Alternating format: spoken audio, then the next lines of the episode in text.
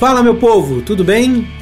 Eu sou Joel Bakchat, CTO na F-Câmara e vou ser o host desse podcast vitaminado chamado Hora de Juice. A ideia aqui é ajudar você que gosta de tecnologia e desenvolvimento a mudar ou começar uma nova carreira. Vou te dar dicas, conhecimento e te ajudar pelo caminho das pedras dessa sua nova jornada. Se você tomar esse suco até o final, você vai estar muito mais vitaminado para esse mundo digital. Quero que você faça esse suco de laranja junto comigo. O Hora de Juice começa agora.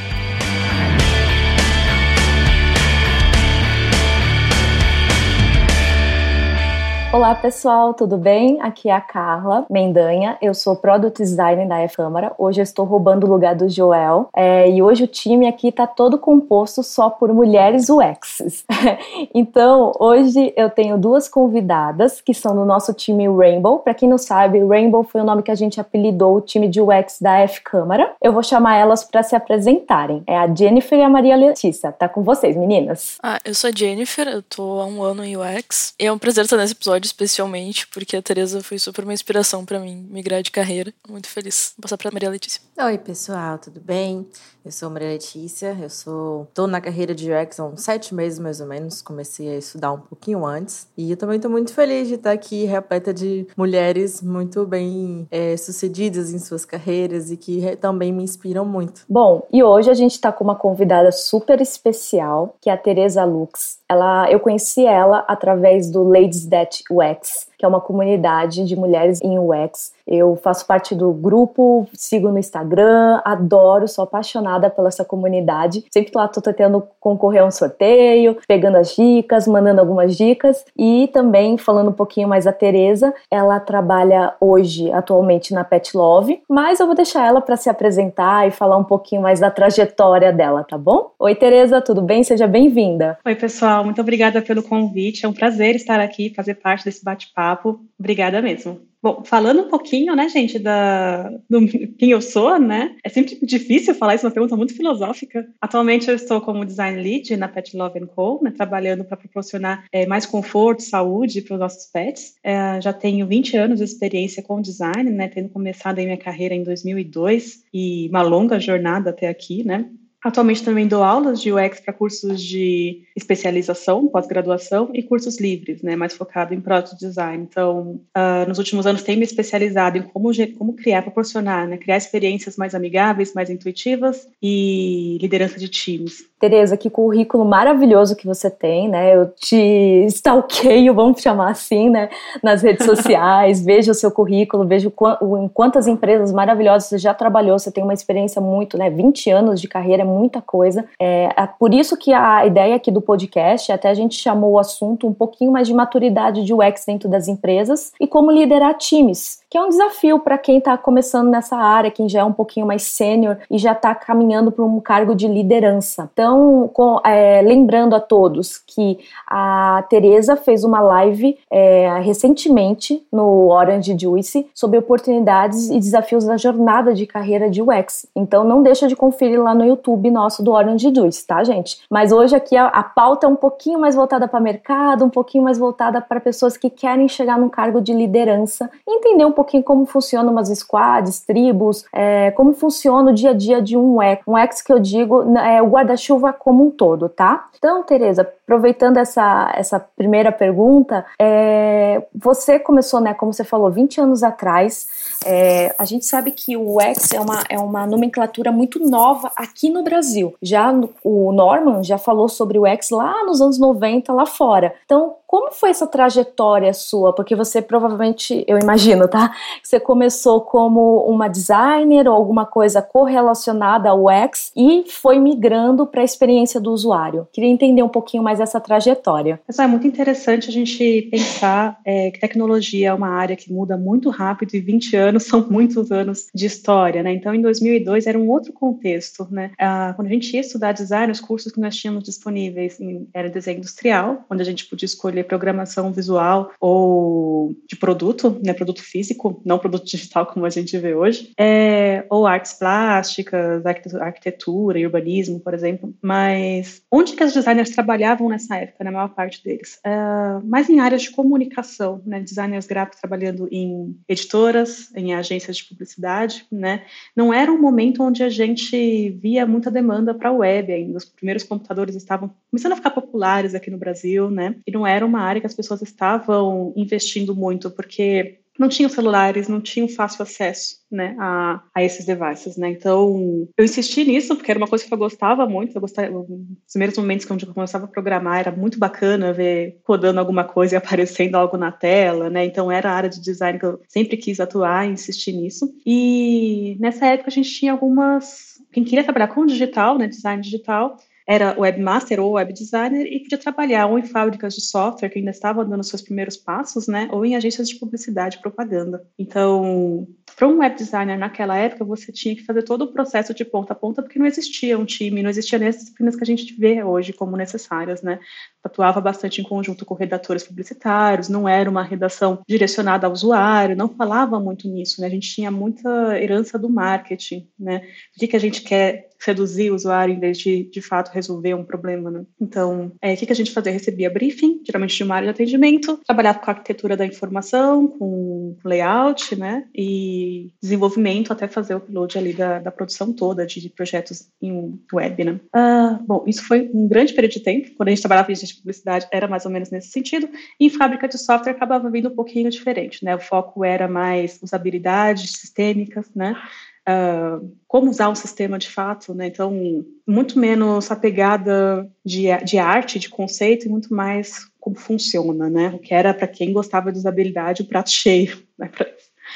É, bom, e mudando agora um pouco para os dias, dias atuais, né, eu tive a oportunidade de liderar times no Guia Mais e na Serasa Experian, que foi em 2011 até 2014, e era uma liderança técnica, né, então para um líder naquela época era necessário que você entendesse muito dos processos, muito de como era feito, para que você ensinasse para as outras pessoas, porque, gente, era uma área muito nova, né, eu não tive ali outros designers para me ensinar a fazer um site em 2002. Eu não tive esse acompanhamento tão próximo, né? As pessoas com quem eu lidava eram normalmente ou o dono da agência ou o dono da fábrica de software e o cliente direto, né? Então era muito uma fase experimental. Já quando a gente vai trabalhar com uma liderança técnica ali no comecinho de, dos anos de 2010, é, a gente tinha que saber como fazer um site, tinha que saber como, quais, quais eram os processos e quais as ferramentas, né? Já, a gente apanhou um pouco ali atrás para chegar aqui e conseguir passar os processos processos para um time, e o time atender as necessidades da empresa. Então, muito conhecimento, né?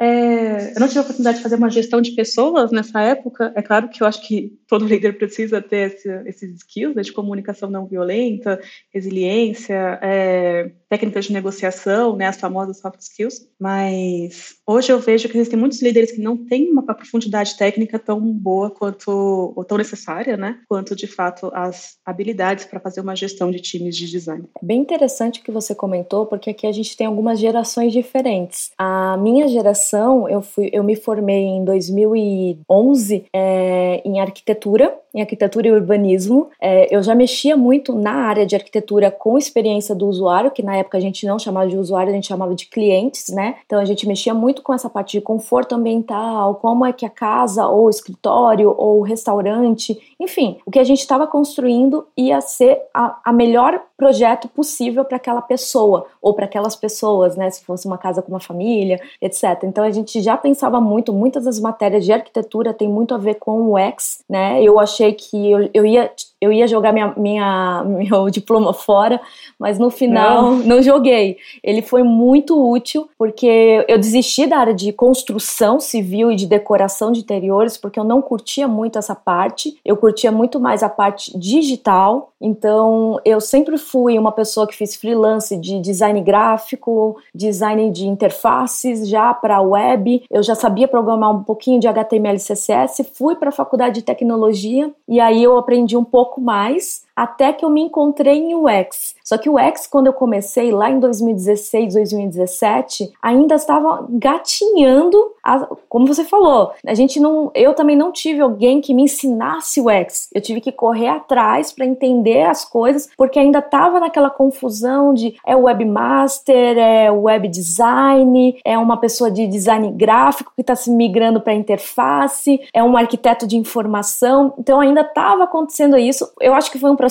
muito lento, né, de 2002 até 2016, foi engatinhando muito aos pouquinhos o X e depois eu acho que na aí as meninas vão poder falar melhor, na geração delas já veio uma coisa mais pronta. Ainda tem muito que evoluir. Muita gente para entender o que, que a gente faz, porque ainda quando a gente fala para alguém, as pessoas ficam: "Ah, o que que é isso?", né? E aí, a, mas mesmo assim, elas já vieram com uma geração que eu digo com mais conteúdo, muita coisa na internet, muito material gratuito, muito cursos, né? E etc. Então, vou deixar as meninas falarem, né, um pouquinho de como foi para elas entrarem no UX também. Um, eu acho que, ao contrário, né, do que aconteceu com vocês, eu e a Jenny, a gente já chegou no momento em que tinha é, informação até demais, assim, né? Tem muito conteúdo, muita coisa sendo bombardeada pra gente sobre é, uma das profissões, né, que tá, é, profissão do momento aí, né, que tá na moda, entre aspas. Então, tem muito conteúdo, muita coisa. E aí, acho que até cabe um, um pouco de nós saber até filtrar, né? Onde é que a gente vai consumir esses conteúdos, em que que a gente vai realmente, né, acreditar, tem o bom senso de, ah, você vai começar, você vai ganhar 4 mil reais nos primeiros três meses. Então, tem, tem todo, a gente tem que ter essa, esse filtro, assim, né, de, de saber acessar os conteúdos certos. Mas, de fato, foi assim, é, eu vim também desse, desse background de web design, né, de criar sites do começo ao fim, com no code mesmo, né, só arrastando... Componente? É, arrastando componente para um lado para o outro. Então, é, até pouco tempo no meu currículo estava lá escrito web designer, porque eu não sabia de fato, né, que existia. É, eu conheci o, o UX tem pouco tempo, então eu não sabia que existia essa, essa profissão mais voltada para justamente pensar na no como que o usuário, como é que a pessoa que vai entrar, né, vai se deparar com aquele aquele site, aquela plataforma, aquele aplicativo, vai deve se sentir, pode se sentir, na verdade. Então, né, tem, tem, eu tenho esse background aí. Ai, eu acho que, sei lá, uh, eu, eu venho da museologia e eu acho que eu sempre quis que o X existisse, porque todo o propósito dos meus estudos era focado em ah, descobrir qual a altura certa de da legenda do museu, sabe, para o usuário, nos olhos do usuário. Era tudo muito voltado para o visitante de museu. E eu sempre gostei muito de uh, design digital, de. Mas eu não, eu não, sabia que existia algo voltado para a experiência do usuário, então foi muito legal mesmo. Acho que uma das coisas muito importantes, assim, além do conteúdo, né, de fazer a curadoria de conteúdo, do que tu tá aprendendo, milhões de cursos, acho que o principal que me ajudou foi ter comunidades mesmo, né, tipo Ladies That UX. Uh, e agora existem várias, assim, então é, é um ótimo caminho para quem tá começando, inclusive, buscar uma comunidade de apoio, pessoas que querem o mesmo objetivo que você e, e é muito legal, gente, porque era uma solidão horrorosa para quem estava começando a carreira ali nos anos que eu comecei. Então, até foi um do, dos insights que eu tive quando eu trouxe o Ladies para cá. Assim, já quero muitas amigas, muitas pessoas legais sendo ressaltadas uhum. aí pelo mercado e parte também da minha rede, sabe? É, a Carla falou uma coisa muito legal sobre matérias de pesquisa em cursos mais tradicionais de arquitetura da informação e eu leciono para salas de para classes de desenvolvedores também, né, de full stack. E às vezes alguns até falam para mim meio, ah, meio triste, sabe? Tipo, olha, eu estudei ali ergonomia, estudei como proporcionar para o cliente ali uma boa experiência, né? Cliente, usuário. É, por que, que agora isso virou um boom, né? Pô, já fiz isso antes, né? Mas, gente, mesmo as matérias, os cursos de design na época que eu, vi, que eu fiz, né, não era tão focado no usuário assim como a gente gostaria que fosse. A gente tinha ali algumas matérias, mas era muito mais, no meu ponto de vista, voltado para estética, voltado para ganhar um Keynes, sabe, assim, um prêmio de publicidade.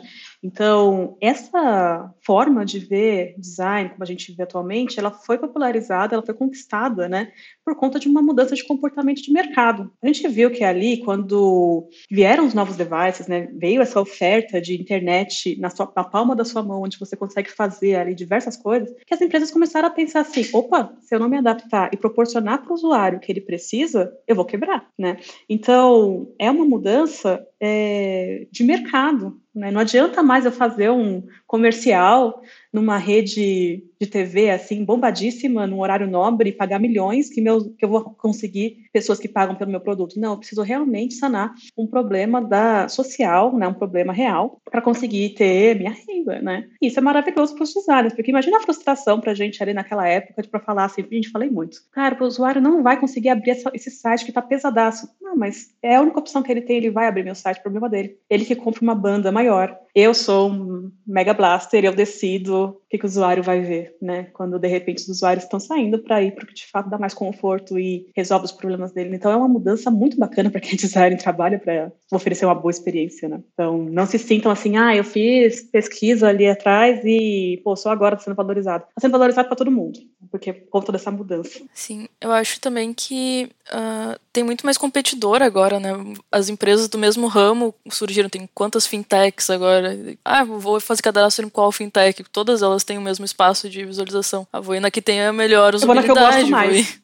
Daí são outros critérios. problemas. Vale do Silício está ali, a gente investindo dinheiro. A gente tem o nosso Vale do Silício aqui no Brasil também. É, tem os nossos negócios aqui, né? O usuário vai onde estão resolvendo os problemas dele. Exato. A concorrência, né, como a Jenny falou, é, faz todo o sentido, né? Porque antes é, acontecia muito isso que a Tereza comentou, né? De, ah, o, o, o diretor da empresa mandava-se daquela forma e o usuário que se vire, né? Pra, pra, pra, porque só tinha ele no mercado, aí começou a vir os concorrentes e os concorrentes trazendo soluções realmente resolvendo os problemas daqueles usuários, pronto. Aí começou todo mundo, opa, vou ter que mudar a minha estratégia, ou eu vou ficar para trás, ou eu vou perder, ou eu vou fechar a minha empresa. Então isso, isso foi uma evolução muito legal.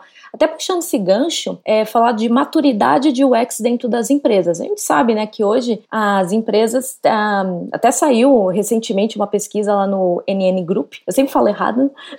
Não, Nielsen Group? é, é, eu não consigo falar rápido, acabo me enrolando aqui no trava-língua, mas saiu mostrando, né, o quanto ainda a porcentagem no mundo é bem baixa da maturidade de UX. Ainda se tem muito a visão que o UX é apenas interface, não que é um tem usabilidade, acessibilidade, que a gente vai pegar um problema e vai resolver até chegar numa solução. Que a maior parte do nosso trabalho é resolvendo problemas, a solução é uma parte menorzinha, a parte que a gente faz no final. Uh, tem todo um processo antes disso. Então, é, Tereza, eu queria saber de você, que já trabalhou em várias empresas, como é que foi essa maturidade, ainda mais na sua trajetória, né? Que você começou lá atrás, que imagino que a maturidade era nula. Sim. É, gente, uh, eu queria esclarecer a princípio que esse problema da maturidade em UX não é um problema brasileiro, tá? É global. Então, empresas enormes em todo lugar do mundo estão nesse processo de adaptação. E não é porque é Brasil que há, não, as empresas aqui são mais atrasadas, não. Inclusive, eu acho que os brasileiros bem adiantados em termos de proporcionar boas experiências mesmo, sabe? É, isso vem muito de um trabalho evangelizador nosso, né? A gente, enquanto profissional, tem que explicar o que, que a gente faz, né? É, não esperar que alguém vá lá e seria muito legal chegar numa empresa e todo mundo comprar nossas ideias, que a gente quer fazer e tudo. Mas a real é que, não, a gente tem que explicar e ter uma, uma um quê ali de negociação, de argumentação, para provar que os nossos processos vão trazer mais resultados. Porque, gente, ninguém quer trabalhar num produto que vai morrer, né? Então, eu acho que é um trabalho nosso fazer esse tipo de esclarecimento também. E por isso que eu acho que até hoje eu virei professora, gente, porque de tanto que eu expliquei, né? Então, desde lá em 2007, em 2008, que eu estava falando que os sites estavam pesados, quando eu tinha site em Flash, eu fiquei, fui especialista em sites em Flash durante muito tempo, que a gente tinha mais flexibilidade para mudar os componentes, né? É, inventar menu, né? Explicar, gente, não, existem algumas convenções que os usuários já entendem o que, é o menu, já entendem o que é, enfim, é, os botão, por exemplo, não vamos inventar nisso. Então, é o tempo inteiro a gente explicando, se provando, e claro que hoje eu tenho uma, uma, variedade maior de empresas que estão uma maturidade de UX mais desenvolvidas, né, melhor desenvolvidas. Então dá, dá para a gente até pensar em a qual empresa que eu vou entrar, mas ninguém está 100%. E a gente muda o tempo inteiro. Né? Então, não, não se iludam que vocês vão entrar numa empresa super legal, está sendo super falada, e ela vai ser maravilhosa de ponta a ponta, vão deixar você fazer todos os processos by the book. Porque assim, tomara que dê, né? Mas no fim acaba sendo uma negociação e você faz parte do time. É, faz parte do trabalho do design, explicar o que ele faz, faz parte do trabalho do designer, uh, entender as necessidades da empresa, as necessidades da squad e trabalhar junto, jogar junto do time, sabe? Às vezes não dá para fazer uma pesquisa completa de ponta a ponta. Poxa, mas dá para fazer um terço da pesquisa que só para validar, né? É, negocie isso. E você vai conquistando espaço. Então, conforme você vai trabalhando, as pessoas vão entendendo qual é o ritmo da, dos designers, né? Das nossas entregas e vão abrindo mais oportunidades. A gente vai se provando, gente. É, é inegável que, que funciona, né? Então, assim, o nosso processo funciona. É só explicando, mostrando, tendo paciência, resiliência e não desistindo, né? Acho que, que isso é o grande, o grande valor, né? As pessoas precisam ter esse senso de persistência também, sabe? Ah, eu não vou sair da empresa só porque apareceu ali um probleminha. É, vai conquistando seu espaço, isso faz parte, é um relacionamento que você vai construindo. Não falou tudo. Mas todas as empresas têm problemas, então... Sim, sim, a gente não tá no 100%, aquele, quando mostra aqueles gráficos de maturidade, o X, aquele lá, o top, que tem o X como pilar principal da empresa, pouquíssimas empresas estão naquele nível e mesmo Mas assim. quantas estão?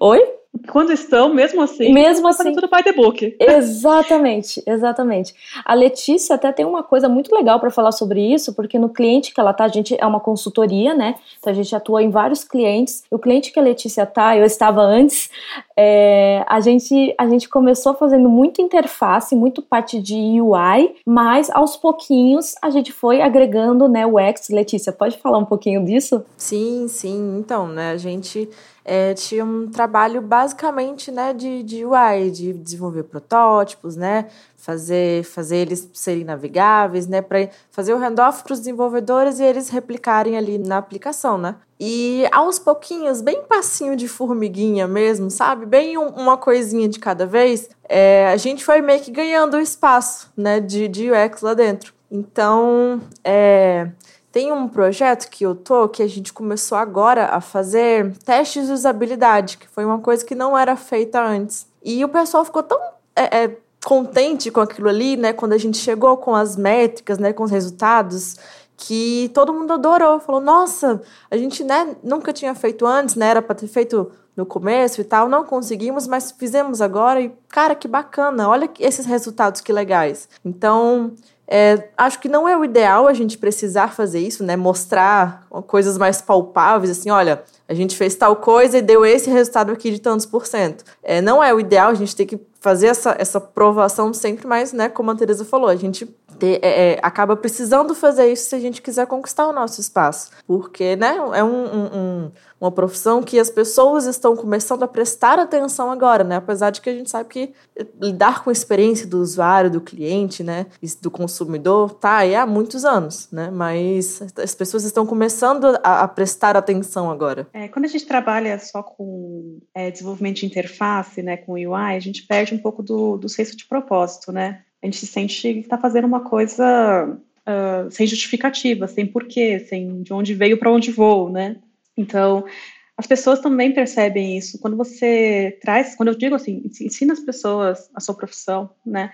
Não é só falar, não é só contar. Chama para fazer uma pesquisa. Eu já cheguei numa, num trabalho, né, inclusive numa grande companhia, falando, gente, vamos fazer uma pesquisa aqui para entender essa dor. Não, eu não preciso fazer pesquisa, eu conheço ali o cara que usa, já me falou tudo, não precisa não, vai gastar duas semanas para isso. Aí falei, gente, não, não é esse tipo de pesquisa. E não fala na maldade, fala porque acha que aquela é a solução, entendeu? No final de contas é uma sprint a mais, né? Então, olha, é assim que faz a pesquisa. Então, leva junto, mostra, mostra o que é um roteiro, mostra o que é compilar os dados, qual é a diferença de uma quant uma quali. Ah, é um trabalho educacional que às vezes a gente paga caro no curso para aprender? É, né? Mas faz parte, gente, assim. É, a gente também vai aprender muito do, do que o PO faz, do que o Scrum Master faz. Então, pensar a sensação de time mesmo. Acho que outro ponto importante, além da maturidade de UX, é sempre analisar a a maturidade de, de que eles conversam com pessoas, né? Se é bom trabalhar lá, se é um ambiente muito tóxico, como é o plano de carreira, se tu pode se desenvolver lá dentro da empresa, que são coisas que são válidas de pesquisar Sim, também. muito importante, né? Ter um ambiente saudável, que você se sinta bem, que você se dê bem com seus colegas, né? Que a empresa se preocupa com você, é muito importante. É, até puxando esse ponto de plano de carreira que a Jenny comentou, Tereza, na, na empresa, agora como você é, tem uma visão de líder, você já liderou várias equipes e tal, é, você costuma montar o plano de carreira para as pessoas, fazer a gestão dessas, desses UX, ou isso fica responsável por outra pessoa? Como é que funciona? Eu acho muito interessante é, a diferença de gestão e líder, né? Quando a gente é simplesmente um gestor, a gente está preocupado ali com as demandas, com as entregas e talvez ali com o calendário de férias, né, um day off, mas eu gosto de pensar que eu sou líder, né, e eu crio, cuido que meus designers também se desenvolvam enquanto líderes. É, sim, eu trabalho com plano de carreira, eu faço um trabalho de autoconhecimento, para a gente entender quais são os pontos fortes, os pontos de melhoria, né? Quase uma análise SWOT mesmo de cada um, entendendo um pouco a jornada, porque é muito difícil responder algumas perguntas, como por exemplo, onde eu quero ir se eu não sei de onde eu vim, né? Então, é um trabalho de autoconhecimento, faça esse trabalho em conjunto com, com os designers, para a gente ver, né, traçar um paralelo entre o que eles querem, o que eles gostariam de realizar, e oportunidades, né, dentro da, da companhia ali, que a gente pode galgar, né. Então, eu sigo mais ou menos essa linha, né, entendendo quem que a pessoa é, o que ela gosta, o que, que ela quer realizar, né, enquanto profissional, e o que, que eu posso fazer para contribuir. Eu quero que as pessoas se sintam apoiadas, né, acompanhadas. Todo o apoio, o acompanhamento que eu senti falta na carreira ali nos primeiros anos, é, não por falha de nenhum líder, mas por conta do, do mercado mesmo que não tinha, né? É, eu gostaria que meus designers não passassem por essa dificuldade, que se sentissem que tem uma pessoa sempre do lado ali. Então, por isso que eu me esforço tanto para fazer esse trabalho em conjunto e ver o que eu consigo dentro da companhia para que eles se realizem. Ah, eu super entendo, porque da mesma forma que eu também no começo eu tinha líderes, tenho um, um, grande líder até hoje que, que me ajuda muito a desenvolver a minha carreira, só que é uma pessoa de desenvolvimento. É uma pessoa que não, não tem a, as habilidades de UX, mas mesmo assim ele foi lá, aprendeu o que, que é UX para poder me ajudar. Então, para mim, isso é um verdadeiro líder. É aquela pessoa que, mesmo não sendo da área dele, ele foi lá, estudou, entendeu e falou: Vou te ajudar a desenvolver, Carla. E mesmo assim, eu falo que eu estava sozinha, entre aspas, porque eu tive essa pessoa, essa figura para me ajudar em toda a minha jornada até aqui. E hoje, a mesma coisa que você, Tereza, eu também faço a mesma coisa com o time de UX. Mesmo a gente tendo uma consultoria, cada um fica em um cliente. Às vezes, tem algumas, tem algumas vezes que ficam dois UX ou três UX no mesmo cliente, mas é raro. Mesmo assim, eu gosto de tentar unir todo mundo, a gente tentar conversar, a gente tentar evoluir o plano de carreira, é, ver se estão satisfeitos ou não com aquela, com aquela jornada que estão seguindo. Às vezes você se desanima com uma área, você acha, ah, eu queria ser mais parte de pesquisa. No final você descobre que não, você queria fazer outra coisa. E tá tudo bem você se descobrir, né? Porque você vai descobrindo quando você vai trabalhando e praticando, e aí você vai falando, putz, é isso que eu gosto, é essa área que eu gosto. Então, é, eu, eu migrei agora nesse começo do ano, já fazia esse papel de liderança também, mas eu migrei agora mais forte, é, ficando focada 100% na jornada de carreira dos UX, não só dos UX, mas também como é, dos colaboradores da empresa. Então, eu não estou fazendo só a jornada dos UX, junto com desenvolvedores, junto com os Scrums, POs, a gente está montando planos de carreiras para todas as áreas. Então, desde desde os, dos, da parte operacional, né, que a gente chama, né, que é o desenvolvedor, o UX, o PO, o Scrum, até a, a recepcionista, a moça que faz a faxina. Então a gente está olhando o todo a jornada de carreira de todo mundo, porque essas pessoas, a gente acha, ah, talvez elas não queiram, elas estão numa área de tecnologia, e a gente vê muito interesse é, em migrar, elas estão fazendo às vezes faculdade para ir para a área de TI, porque curtiram, gostaram, estão vendo o dia a dia do desenvolvedor ou do UX, fala, caramba, que legal essa profissão, eu nunca tinha pensado na minha vida de trabalhar com isso, e aí começa a conversar com, a, com o pessoal no escritório e vai fazer uma faculdade, um curso, e quer migrar. Então a gente está procurando muito é, evoluir e fazer essas migrações também dentro da empresa. Isso é ótimo, porque você é, elimina um pouco daquela curva de aprendizado quando as pessoas entram na companhia, né? E ela já está no ambiente ali. É, a área de design é muito bacana, né, de UX, por conta. Você tem várias coisas que você pode escolher ali para desenvolver. Você pode ser product, onde você vê de ponta a ponta, você pode ser um research, onde você foca em pesquisa, você pode ser uma pessoa de conteúdo. Se você quiser aprofundar mais nisso, você pode ir até para VUI. Um, sabe, tem muitas oportunidades né, na área de UX mesmo, também tem oportunidades em termos de negócio. Você pode escolher que modelo de negócio, desculpa, em que segmento de negócio você quer atuar, né? Ah, eu quero trabalhar com UX para saúde, eu quero trabalhar em UX para e-commerce, uh, para aplicativos de streaming, né? você tem muita flexibilidade, e eu vejo muitas pessoas vindo para UX, uh, mas na verdade elas gostariam de ir para produto, é bem interessante. É, eu vejo de pessoas que estão em UX que querem depois para desenvolvimento, a ponte é muito pequena, sabe? Você não precisa ficar quatro anos numa faculdade para migrar ali. Às vezes é uma adaptação do seu conhecimento mesmo. E quem hoje consegue, né, analisando assim, é, as outras gerações passadas, né, que ficavam, formavam numa profissão e ficava aquilo a vida inteira, normalmente na mesma empresa, né? Hoje eu não me vejo assim, como que eu formaria só em uma profissão, né? Eu fiz diversos outros cursos e ficar só nisso o tempo todo. A sorte é que eu estou em design, né, e tem toda essa flexibilidade. Eu já fui UX Strategist, já fui uh, onde focava só é mais, mais estratégia do negócio mesmo, já fui uma pessoa que lidava mais com protótipo, arquitetura da informação, já fui especialista em Flash, então, enfim, é a mesma profissão, mas não é a mesma coisa que você faz o tempo todo. É muito legal. É, a área de tecnologia nos traz essa, essa liberdade, né? Porque toda hora está surgindo algo novo e se você fica para trás, né? Se você não se atualiza, você vai ficando cada vez mais para trás. Então é muito legal que você vai conhecendo coisas novas, então o seu dia a dia não vira uma rotina, né? Você vai aprendendo cada vez mais. É, outras coisas que você nem imaginaria cinco anos atrás, que nem quando eu entrei em UX, eu nem imaginei quanta coisa o X poderia chegar como chegou hoje, né? É, é bem interessante mesmo. Quando eu comecei lá em 2002, gente, eu estava muito comprada a ideia de que o digital ia virar, sabe? Porque era tudo muito fácil, era tudo muito prático. A minha opção ali era produção gráfica, design gráfico, né? Que é onde tinha mais oportunidade. Mas, eu achava aquilo muito trabalhoso, no sentido de, gente, se mudar a temperatura, a sua leva ali de impressão vai, pode ser toda quebrada, entendeu? Pode ter que jogar tudo fora. Então eu achava aquilo muito oneroso e a internet muito fácil. Eu podia errar ali, talvez uma cor, tudo bem, eu só depois vai no código mudar, sabe? Então, mas é isso, se você não se adaptar, não, não tiver um perfil de que, que vai atrás sempre de novidades, não gostar disso, tem gente que prefere, né, ficar só no, com um leque, um leque menor, né, de, porque a gente realmente, cada semana vem uma coisa nova ali. A gente precisa estudar, pelo menos ler um artigo. É, o que eu vejo no perfil de UX é que nós somos pessoas muito inquietas, assim, a gente gosta de ficar estudando todo o tempo todo e pesquisando coisas em vários lugares. Eu acho bem legal. A quantidade de repositório que eu vejo, tipo, gente, Sim. um mais lindo que o outro. E uma coisa importante também, eu acho que também não dá para ter apego a cargo. Então eu vejo, assim, algumas pessoas, ah, não, já sou sênior aqui nisso. Mas mudou, o cenário mudou, veio uma nova tecnologia, você vai ter que entender que você pode ser júnior naquela outra coisa ali. Por exemplo, eu já fui lead ali em 2011, alguém podia falar para mim, nossa, daqui para frente é só gerência e direção de empresa, imagina. Não, eu tive que dar um, uma pausa para ir para um cargo de product design, para ver o que estava acontecendo e engatar novamente. Então, a nossa linha de carreira não é mais uma coisa linear, né, assim, só subindo é subindo e descendo, subindo e descendo, igual o ritmo de batimento cardíaco, sabe? Eu acho muito legal essa analogia.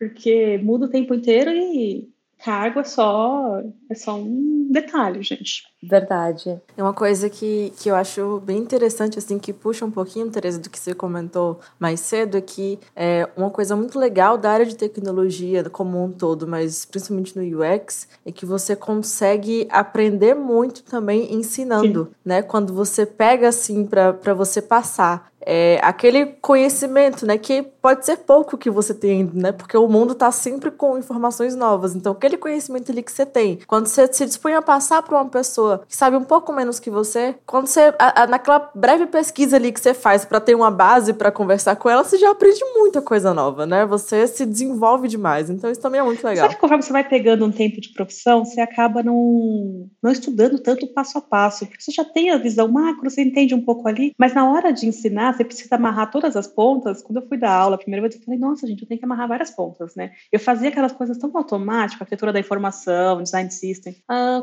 agora, como é que eu vou ensinar? Se não contar o passo a passo, a pessoa não vai entender. Então, é uma excelente forma de você preencher lacunas que, por acaso, você acabou deixando por conta da vida, assim, você foi trabalhando e acabou não investigando aquela pontinha ali, aquela informação, né? Acaba aprendendo mais na prática, né? E aí, na hora de você ensinar a outra pessoa, para você não passar nada errado, você tem que ir entendendo um pouco mais da teoria. Eu também senti muito isso quando eu comecei a dar mentorias. Quando eu comecei a dar mentorias tanto dentro da FC quanto em, outra, em, outra escola que eu dou mentoria. Então, quando eu comecei a, a ter essas pessoas, eu comecei, putz, espera, isso aqui eu sei fazer muito bem na prática, mas como é que eu vou explicar para essa pessoa entender o passo a passo direitinho de como funciona isso? E, as, e cada um, óbvio, tem a sua forma de aprender, então você tem que saber ter uma didática. Comecei a desenvolver é. isso em mim, que eu nunca pensei que eu, que eu chegaria nessa parte de ter uma didática de, ó, essa pessoa é mais visual, então eu vou desenhar aqui para ela. Essa pessoa é mais auditiva, então eu tenho que falar com, eh, com tons diferentes, eu não posso ficar falando na mesma linha,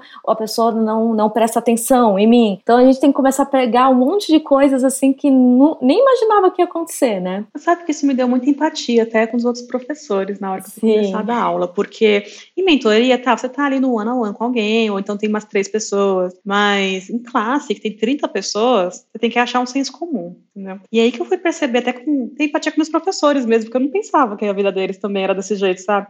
Nossa, eu achava que era só pra mim, ela tá ensinando só pra mim. a gente não pensa nisso. E como ensinar de uma forma que pelo menos a maioria consiga aproveitar e depois você vai fazendo uma refinada com as pessoas que aprendem de forma diferente, eu acho que é o grande baile, assim, de quem dá aula, sabe? Porque realmente muita gente, o tempo é muito curto e eu não achei uma técnica específica para dar aula, não, assim, que seja efetiva com, com todo mundo. Eu gosto de ser muito prática, né? Tanto que onde eu dou aula costuma ser faculdades que valorizam muito a prática. Porque às vezes eu falo, a gente fala muito de teoria, as pessoas estão cansadas, gente. É de segunda a sexta, todo mundo está cansado de ver tela e elas, sei lá, não percebem. Quando a gente está na sala física, tem o, todo o recurso do ambiente para aprender a pessoa, né? No virtual, ela pega o celular, né? Ela dá uma olhada no Netflix ali, esquece a aula, às vezes nem é maldade. Assim, eu vou olhar ali, essa parte eu sei. Quando volta, o que está acontecendo, né? Então, é bem importante, assim, também a gente valorizar o trabalho do professor nesse contexto, sabe? Porque é muita gente e é, a gente precisa, a gente quer, né, que todo mundo aprenda. Então, enfim, um apoio meu aí para os professores, os colegas de profissão. Mas eu acho que vocês estão indo muito bem, assim, tipo, principalmente na Carla, que eu tive mentoria one-on-one, porque eu tive muitos professores, assim, outros outras vidas, que eles pegavam, assim, o negócio da minha mão e faziam por mim, e daí eu sabe? Eu tá, não vou aprender dessa forma. Tipo, matemática, por exemplo, era, nossa, era uma negação em matemática. Então, sempre acontecia uma coisa assim, da, da pessoa fazer por mim e achar que eu vou você se sente muito aprender mal olhando, com isso. sabe? Você pega a caneta da sua mão, o que ela tá falando para você de forma subliminar que você não é capaz de fazer, entende? As pessoas erram, gente. Tá bom, a gente tem que perdoar o passado, tá? Não, as pessoas talvez não tinham as ferramentas que a gente dispõe hoje, os livros, tudo, né? Mas eu entendo como você se sente, assim, nossa, eu não sou capaz, ele teve que pegar para mim. É... Mas tem técnicas para te ensinar. Né? Eu também era péssima em matemática, eu só fui aprender vendo. A gente teve um site que tinha uns GIFs animados explicando as fórmulas de matemática. Fala, nossa, é isso que está acontecendo aqui com essa fórmula? Sabe? Então, eu sou uma pessoa mais visual, sabe? Matemática para mim é uma tragédia. É, o importante é descobrir como é que você aprende, né? Eu, eu, eu gostava muito de matemática, então matemática não era um problema para mim. O problema para mim era química. Nossa, como era difícil química. E aí eu adorava, porque eu pintava tudo. Não, Vários era... nêutrons. No, é, nossa, química para mim era uma tortura.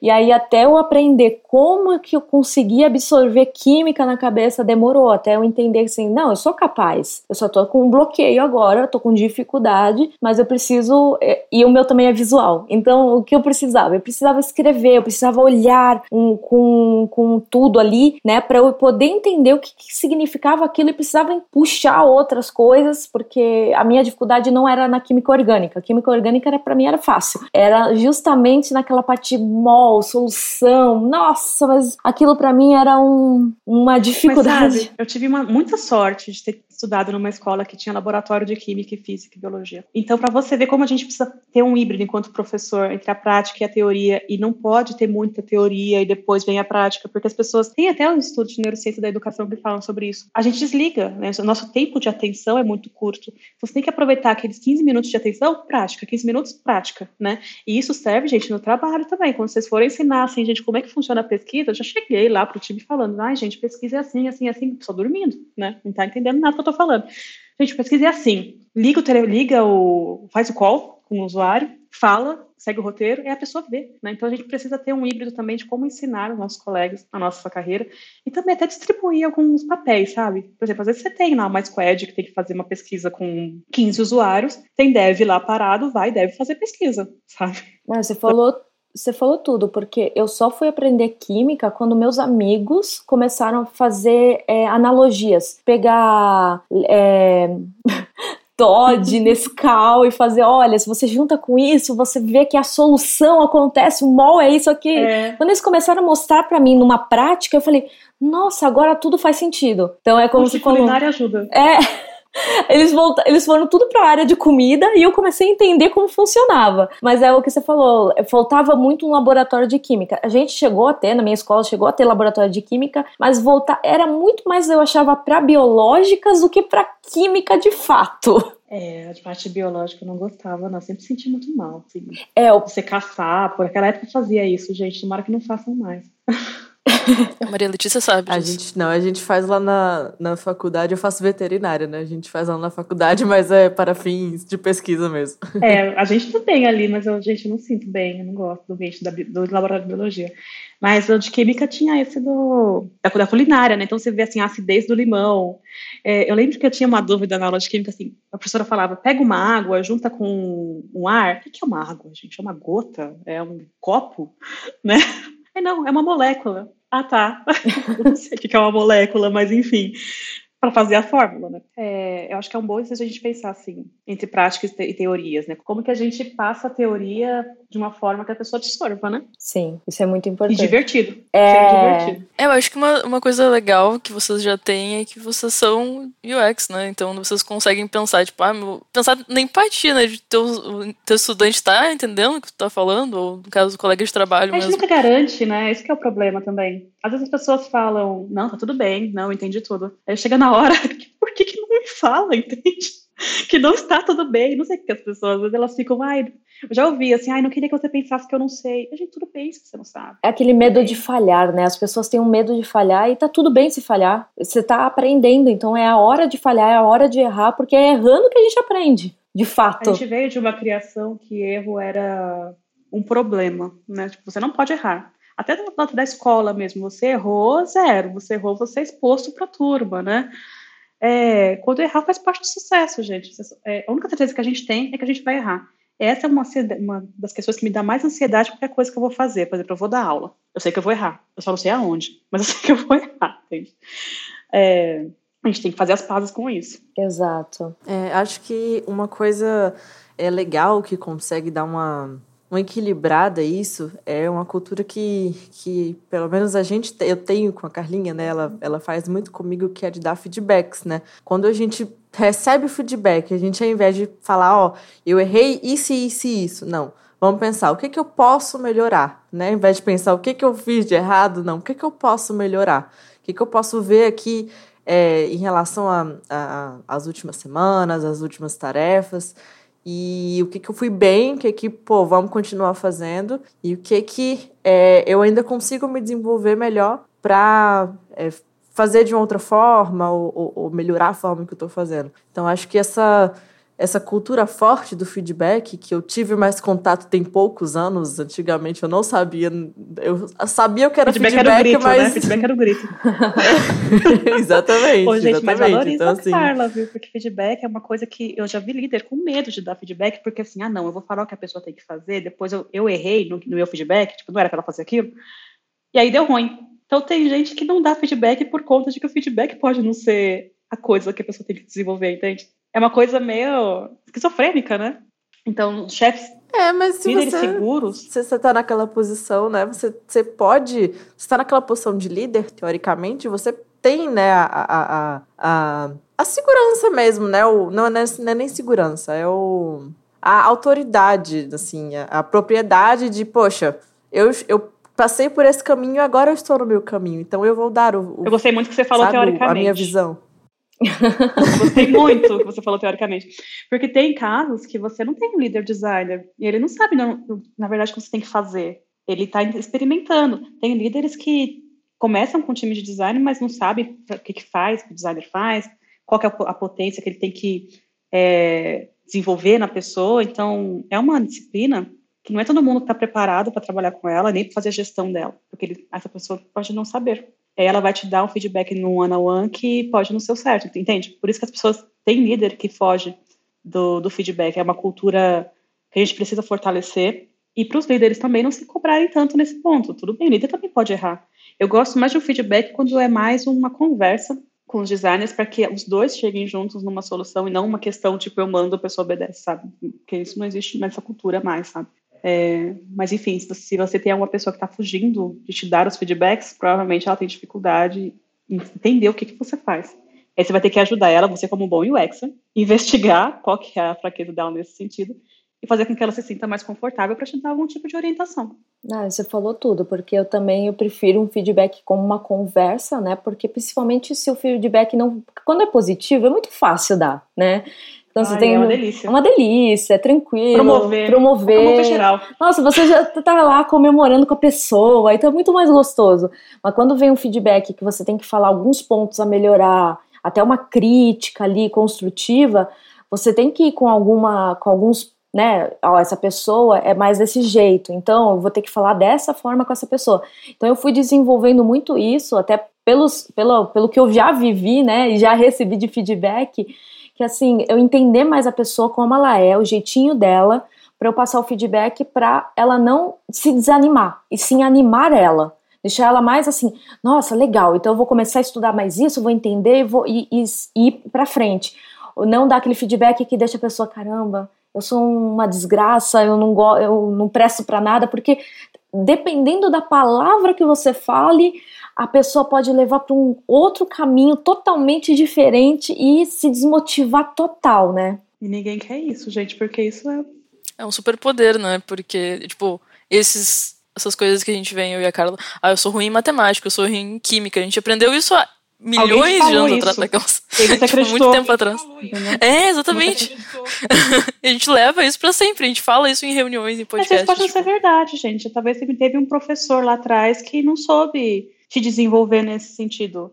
E, mais uma vez, não é culpa do professor, porque ele tem um volume de pessoas ali que ele tem que encontrar o denominador comum. Mas você, enquanto líder, é, é muito importante fazer terapia. é, para você se conhecer, para você entender, conhecer também o seu, o seu time, né? É, claro que você não vai fazer terapia para falar do seu time, assim, nesse nível, mas para você entender que existem perfis, que existem motivações diferentes para cada pessoa, é, o que motiva um pode não motivar o outro. Tem gente que gosta de um clima competitivo. Tem gente que gosta de falar assim, não, eu vou ganhar mais que aquela outra squad ali, tipo, vira até um joguinho, entende?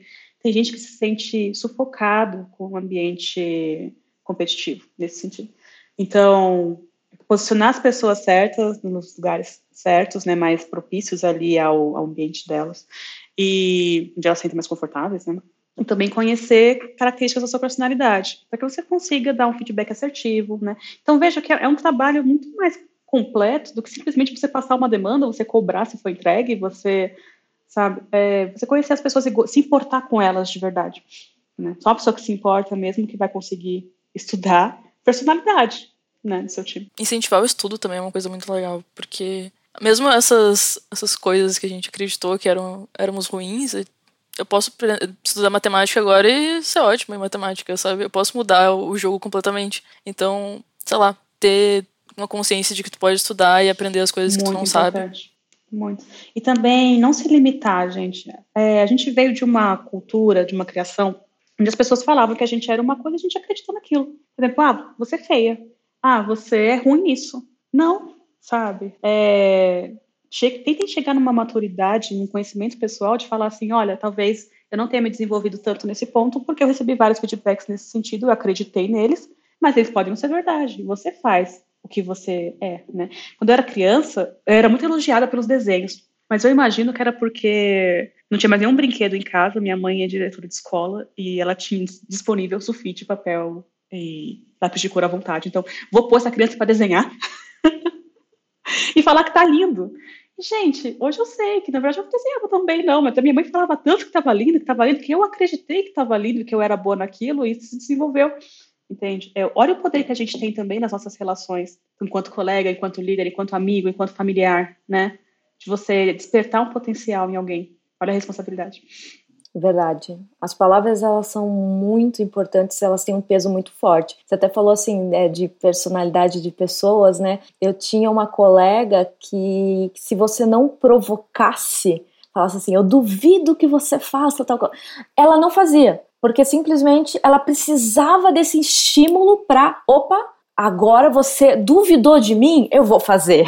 Então, se você chegasse mansinha, devagar, falando assim: "Ah, faz tal coisa, vai ser bom para sua carreira, vai ser bom para você, para sua vida, não sei o quê", justificasse e tal, ela não ela ia ignorar. Mas se você falasse: "Eu duvido que você faça isso", pronto, a pessoa ia lá fazer: "Nossa, como foi bom eu ter feito isso".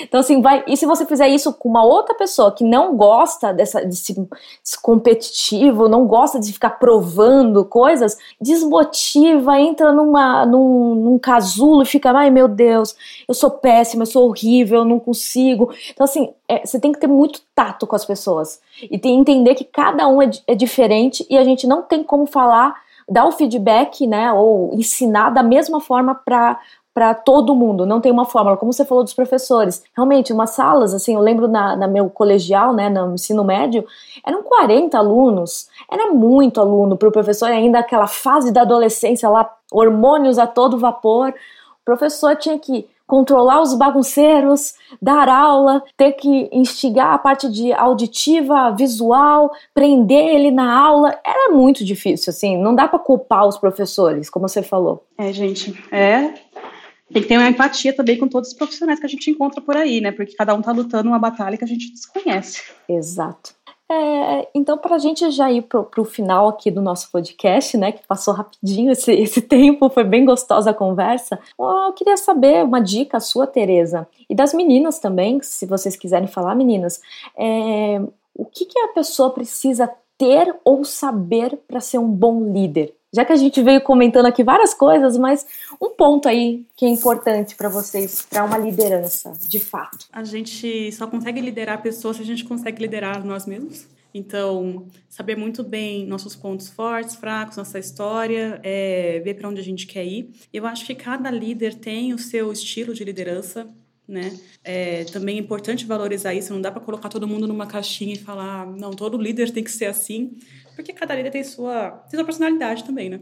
Então, também tem, seu, tem o seu próprio time, a personalidade do seu time, enfim. É, mas é um trabalho muito forte de autoconhecimento, é, empatia, né? conhecer o time, conhecer o negócio. O, o líder, ele é uma pessoa que navega entre a, a execução das tarefas, né? entre a gestão do time, mas também entre o o negócio, né? A gente precisa fazer com que o time atenda às expectativas do negócio. Então, é importante saber como que funciona, quais são os OKRs, é, quais são as metas, as métricas, os stakeholders, né? Como que as coisas acontecem dentro do negócio. Ser uma pessoa que precisa ser um facilitador, né, uma pessoa que gera conexões, que resolve problemas, né, então com um perfil muito de, tá, temos esse cenário, o que podemos fazer, né? Porque é uma pessoa que vai tomar decisões e vai arcar com elas, e pro bem ou pro mal, né? Às vezes pode ser uma coisa muito acertada, às vezes pode ser uma coisa que não, não deu retorno muito bom e também fazer as pazes com isso, né? Porque, como eu disse para vocês lá atrás, erros vão ser cometidos, isso é um fato,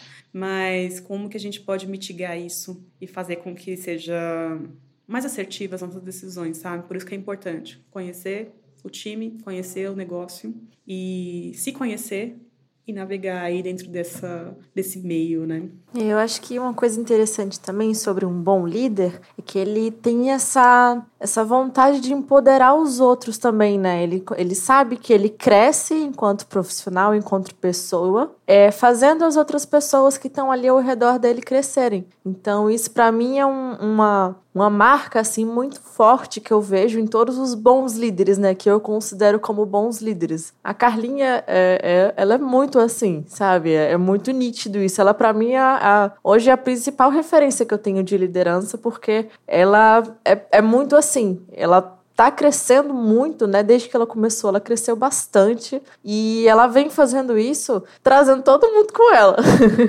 ela faz, né, o pessoal todo crescer também, né? Todo mundo se empoderar e olha, é, você vai ter essa, esse, essa carreira daqui desse jeito, você pode melhorar nisso, pode melhorar naquilo. Então, ter esse, esse, esse saber empoderar os outros, para mim, também é uma característica muito legal do, de um bom líder. Olha esse depoimento, Carlinha, ao vivo. Eu, eu fico toda. Eu sou tímida, e a Letícia faz isso, eu vou ficar vermelha aqui.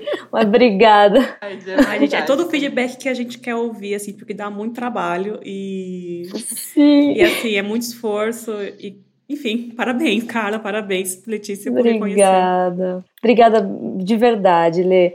E a, uma coisa para mim que um líder, é, que eu levo muito, é ele ser um multiplicador. Então, ele não guardar o conhecimento para ele, ele passar, por isso que eu faço muito isso com vocês, ele passar o que ele sabe, ele multiplicar o conhecimento, né? Então, é, as coisas não vão ficar aqui na minha cabeça, elas vão, elas vão chegar aqui e vão ser passadas para vocês adiante, e vocês vão passar para novas pessoas, e assim vai, vai fazendo um ciclo. Eu acredito muito na cultura da, do compartilhamento, né? De você ensinar as pessoas, você passar o que você sabe, o seu conhecimento, e não guardar a informação com medo que alguém vai um dia roubar o seu lugar. Não, eu não vejo isso, eu não consigo ver essa coisa. Para mim, é muito mais importante importante uma equipe que todo mundo já tem a mesma maturidade, você consegue evoluir, você um ajuda o outro, né? Que é a palavra de equipe é isso mesmo. Você um, é, você estando juntos, vocês conseguem chegar no resultado final ideal do que você ser individualista, né? Então, para mim, isso é muito importante no, no, no líder. E, gente, assim como os designers querem crescer, a gente, enquanto líder, também quer crescer, tá? Então, Sim sempre que eu tô com o meu time ali, eu estou criando novos líderes. Eu quero que eles se tornem líderes, né? Para que eu um dia vire head ou diretora Mega Blaster. Quero mandar em design no mundo, entende? Então, a gente desenvolve talentos. Muito bom. Isso mesmo. É, eu reforço completamente o que a Maria Letícia falou sobre a Carla. Também tem outra líder, a Vânia Teófilo, que ela é maravilhosa. Ela tem ela muito como exemplo de líder porque ela empodera a gente na comunidade. Uh, ela quer passar o conhecimento também, assim como a Carla falou. E principalmente ela tem um propósito e a gente consegue enxergar isso e se motivar através disso também, porque eu acho que motivação é uma coisa que quando tu consegue passar isso para alguém, essa pessoa vai vai querer seguir, sabe? Vai, vai ser incentivada a. Gente, a Vânia é incrível. A crescer também. declaração de amor para ela, uma das pessoas mais maravilhosas que eu já conheci na vida. Diretora Latam aqui da Ladies Dairy Wax. E super empoderadora. Então, que sorte, Jenny. Muita sorte. Parabéns, tá bem acompanhado. É, uma coisa que eu acho importante também quando a gente fala de liderança é representatividade, sabe? É ver mulheres sendo líderes é ver pessoas LGBT, pessoas negras sendo é, ocupando cargos de liderança, podendo também fazer ali a sua parte, né, de empoderar outras pessoas, outras minorias. Então, é, para mim é muito representativo a gente estar tá aqui hoje em quatro mulheres, né? Então, isso para mim é muito legal. Não, com certeza. É, aí as comunidades né, que estão sendo criadas, é, não só de UX, mas de desenvolvimento, tecnologia como um todo, eu acho que está abrangindo bastante essa parte da diversidade e, e, tem que continuar dessa forma, porque é isso mesmo. Tem que ter mais mulher no mercado, tem que ter mais negros, mais LGBTs, é, são pessoas e a gente tem que é, desenvolver todo mundo e parar com, com os preconceitos que existem na sociedade. É, a área de tecnologia era tida muito como meio masculino, né? Apesar de que as primeiras turmas de ciência da computação eram de mulheres que vinham do secretariado, né? Tudo. É, a gente tem muito que lutar é, contra essa cultura, sabe? A cultura de diminuir o trabalho da mulher, de diminuir as competências, né, da mulher. Então, é, enfim, criar essa, esse senso de sororidade e comunidade, sabe? Para favorecer um, uma diversidade, porque quanto mais diverso o time, maior o leque que a gente consegue alcançar enquanto usuários, né? Então é um movimento muito legal, assim, que eu tô vendo nas comunidades mesmo. É, faço parte, é bem legal. É, faço amizades, que o principal da comunidade, as pessoas falam, ah, você é diretora global da comunidade, também quero ser. Mas o legal não é isso, é um trabalho que não é remunerado, sabe? A gente só tá ali como facilitador. O legal são as conexões, sabe? Pessoas que você conhece, é, as experiências que você acaba adquirindo por conta desse contato com outras pessoas. Então, o importante são, são as pessoas. Então, curtam isso, né? Curtam toda essa, essa oportunidade que, que as comunidades estão proporcionando aí para você se desenvolverem, criarem novas conexões, novos laços, novas amigas, tudo mais. Exatamente.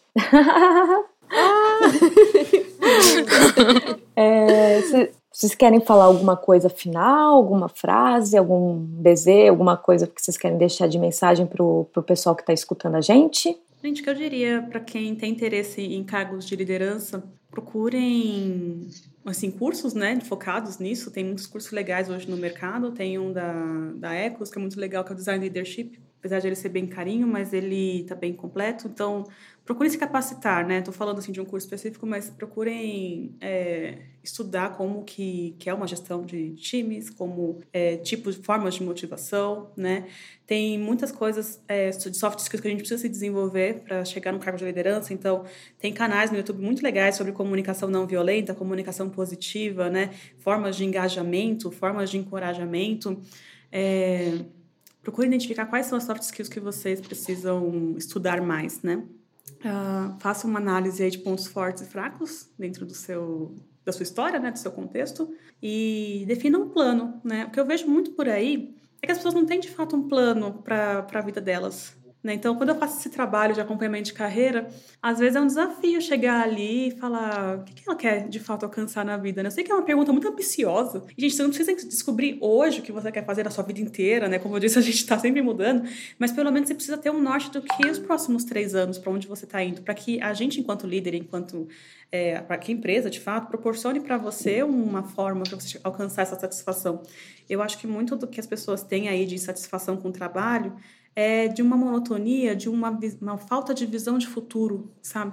Então, tentem procurar isso, né? Procurar o que te dá aquela sensação de estar vivo, de estar produzindo, de estar realizando algo que você gostaria. E você vai ser feliz com, com isso. Eu acrescentaria também, se não tiver condições de pagar cursos e coisas do tipo, faz esse processo, assim, de análise que a Teresa falou. E tem muitos sites de mentoria gratuitos, sabe? Tipo, Mentora e o ADP List. Tem líderes de empresas globais ou brasileiras mesmo, e é, eles fazem esse serviço de graça, oferecendo aí pra gente, então é bem legal ir atrás disso também. Acho que o que eu posso acrescentar, né, depois dessas dicas super legais é converse com as pessoas, né, que estão há um pouquinho mais tempo na área do que você, né, vai atrás de, de saber como que é, como que foi o seu, é, a sua jornada, a sua trajetória dentro, dentro do UX, né, porque a gente, né, só hoje aqui teve quatro jornadas completamente diferentes, né? E é bom você você conhecer, né, ter um leque, uma diversidade de, de trajetórias assim para você perceber que a sua não tá errada, porque às vezes a gente começa de uma maneira meio torta, a gente, nossa, isso aqui não é para mim, né? Eu tô num, num caminho aqui que não é o certo. Mas não, às vezes é só uma trajetória diferente. Você conhecer outras trajetórias pode te ajudar também, né? A saber, respeita seu tempo, você está indo pelo seu caminho, você está trilhando ali Também essa dica é muito legal para que você conheça outros contextos, porque numa área tão disruptiva como a nossa, que muda tanto, muito provavelmente você vai cair numa empresa que vai falar assim, que seu processo está errado o que você está falando não está certo. Quando na verdade você está certo sim. A empresa que não está acompanhando, né? Então, tenha contato com as pessoas, veja o que as outras pessoas estão fazendo, como outras empresas estão se organizando, para que você tenha insumos para falar assim: olha, estou tomando essa decisão porque eu vim em tais lugares. É tipo um trabalho de pesquisa mesmo. E é, vai te ajudar bastante a, a tirar aquela sensação de que você está sempre errado, sabe? Ou que você, enfim, não é o suficiente, né?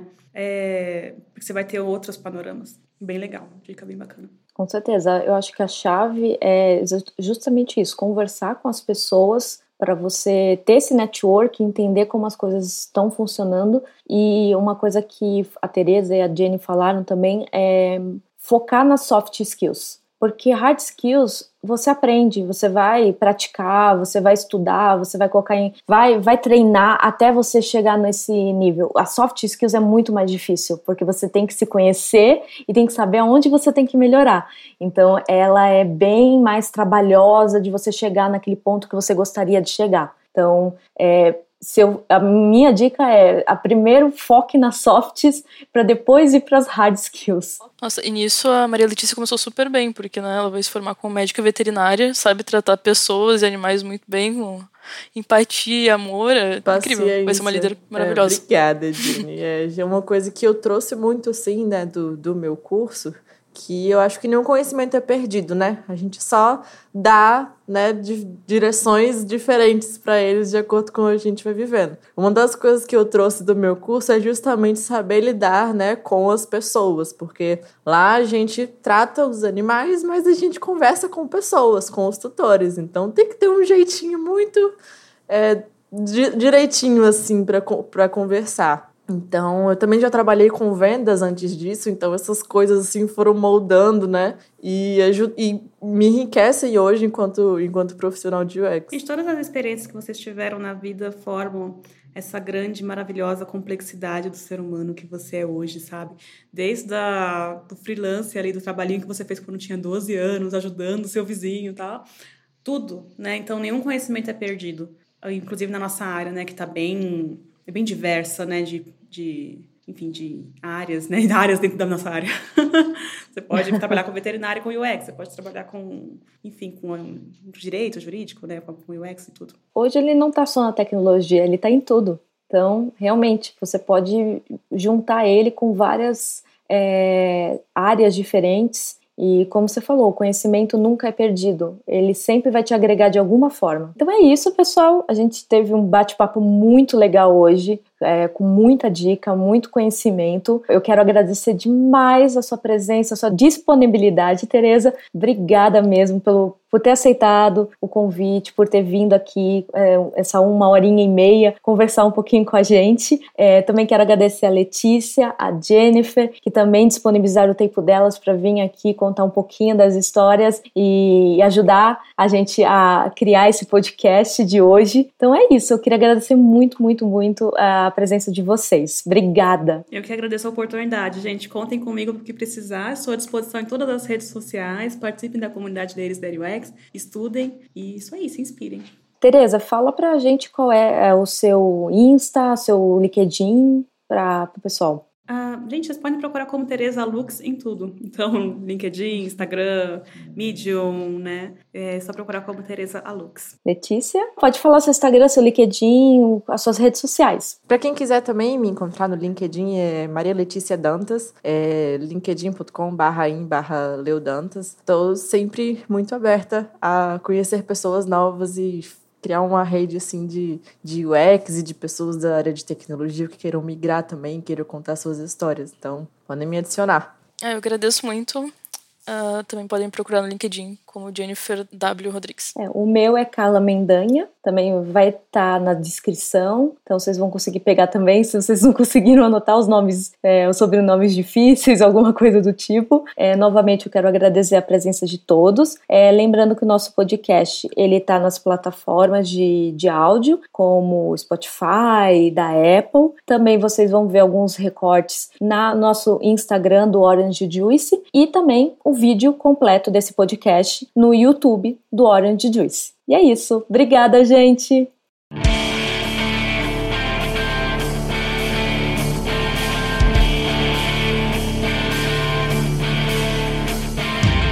Meu povo, o suco de hoje já tá acabando, mas me fala se você ficou com aquele gostinho de quer mais.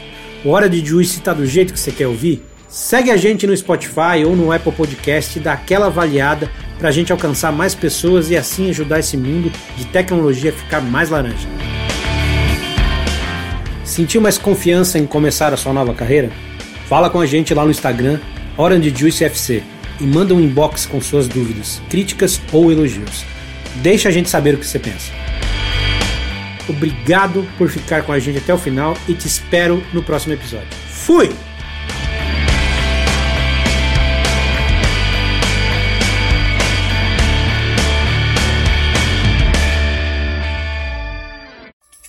Uma produção, voz e conteúdo.